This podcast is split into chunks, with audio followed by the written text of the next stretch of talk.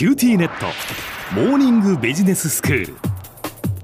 今日の講師は九州大学ビジネススクールで経営リスクマネジメントがご専門の平野琢先生です。よろしくお願いします。よろしくお願いします。先生今日はどういうお話でしょうか？はい。今日はあの自然災害に関するまあモニュメントの一つであるまあ災害記念碑、まあ、簡単に言えば災害の石碑ですね、はい。ここからまあ防災を学ぶということをテーマにお話ししたいと思います、はいまあ、災害大国と呼ばれる日本においては、まあ、過去のまあ被災経験から数多くのまあ自然災害を伝承する石碑というものが全国に存在します、まあ、国土地理院というまあ組織があるんですがええ。ここが公開している、まあ、自然災害伝承碑の情報によればその数は47都道府県195市町区村に存在しその数622基となります、うん。まあ、ここ福岡にもですね、まあ、地震や洪水など、まあ、確認されているだけでも14基の自然災害を伝承する石碑があるというふうに言われています。そうなんですか、でやっぱりそういう石碑というのはまあ防災に役立つっていうことなんですよね。はい、あのその通りです。これらの石碑はもちろんその過去の被災経験をもとに作られているので、うん。その場所にそういう災害がありましたよと、災害を示す証拠とまずなります。ええ。そしてこの石碑にまあ刻まれたメッセージですね。これをまあ読み解くことはですね、うん。現代のこの防災のあり方についても非常にまあ多くの知見やそして我々が考えるべきポイントというものを教えてくれます。うん。私あの岩手の釜石に行った時に、はい。実はそのかつてやはりここまでその津波が来たっていう石碑があったんだよっていうはい。はい。話を聞いたことがあるんですけれども、はい。やっぱりそういうその石碑、まあ、全国にたくさんあるというふうに先生おっしゃいましたが、はい。例えばその私たちのこう身近なところではい。どういうものがありますか、はい、あのー一つご紹介しようと思うのはこの鹿児島県の、まあ、桜島ですね。鹿児島市立、まあ、東桜島小学校というのがあるんですがええ。ここの敷地内にある、まあ、桜島爆発記念碑のメッセージは現代の防災のあり方について興味深い点を示しているかなというふうに思います。へこの記念碑なんですが1914年大正3年なんですがえうんこの1月12日の、まあ、桜島における、まあ、噴火災害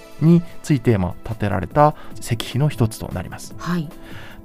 ここで、まあ、今石碑の一つというふうにお話しさせていただいたのは、うんこの大正3年の、まあ、桜島の大噴火って非常にこう大規模な噴火だったんですね。え今あの桜島と大隅半島ってくっついてますけどえはい、これくっついたのはこの噴火によるものだったんですね。あそうなんですか、でかつですね、まあ、桜島のまあ噴火に関連してですねこの対岸の鹿児島市内でも非常にこう大きな地震が大正3年には発生しましてここでまあ非常に大きな犠牲者が出るなど九州の災害の歴史の中でもこれ非常に有名なものとなっています。うん。その被害の大きさから、まあ、大正3年のまあ桜島における噴火災害については、まあ、複数のまあ爆発記念碑がまあ存在するから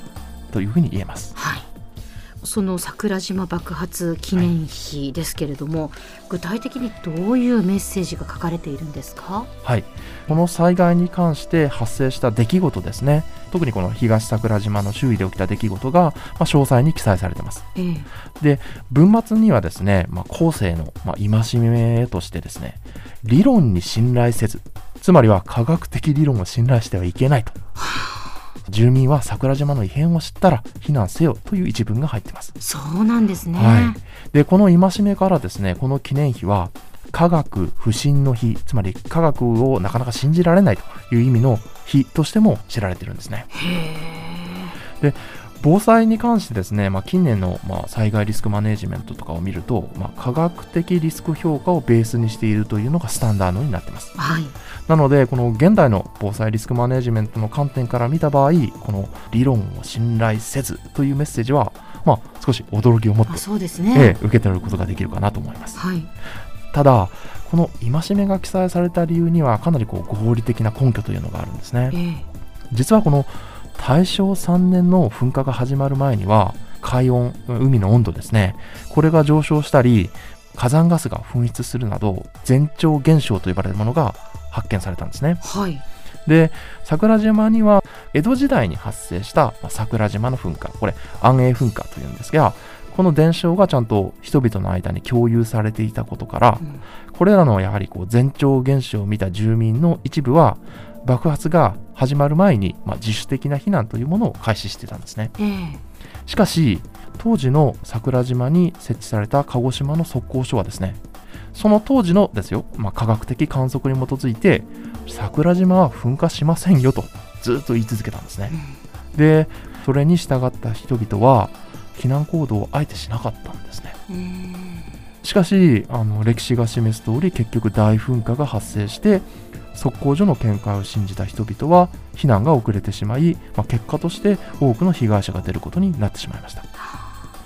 特にこの見解を信じて行動した人が多かった、まあ、東桜島村ではですね多くの犠牲者が発生したと言われています。うん。そして、まあ、二度と、まあ、同じような参加を繰り返さないように、まあ、理論に信頼せずと記された、まあ、石碑が後世に作られたというふうに言われています。はい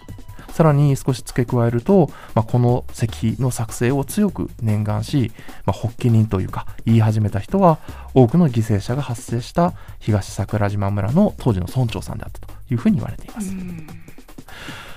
もちろんですねあの科学技術が大変に進歩し災害の予測精度が上がった現代において理論を信頼せずという主張を文字通りこう教訓にしてしまうことは、まあ、少し問題があるかもしれませんうん。しかし科学技術とは常に不完全であって想定外があるからこそ自分で考えて備えなさいというメッセージでこの石碑の文章を捉えた場合うん。非常にこう眼蓄が深いものであるというふうに言えると思います。うん。まあ先生こういうその災害をこうきちんと伝えようという石碑というのは、はい。やはりちゃんと防災に生かされているんでしょうか？はい残念ながら、まあ、今さまざまな取り組みが始まっているところですが十分に生かされているというふうには言えないかなというふうに思います。では先生今日のまとめをお願いします。はい。災害が多い日本では数多くの災害記念碑があります。石碑に書かれた内容は尊い犠牲のもと後世の私たちが学ぶべき防災に関するメッセージが刻まれています。これらを読み解き地域や企業あるいは個人の防災の在り方を考えることはとても大切だと言えます今日の講師は九州大学ビジネススクールで経営リスクマネジメントがご専門の平野拓先生でした。どうもありがとうございました。ありがとうございました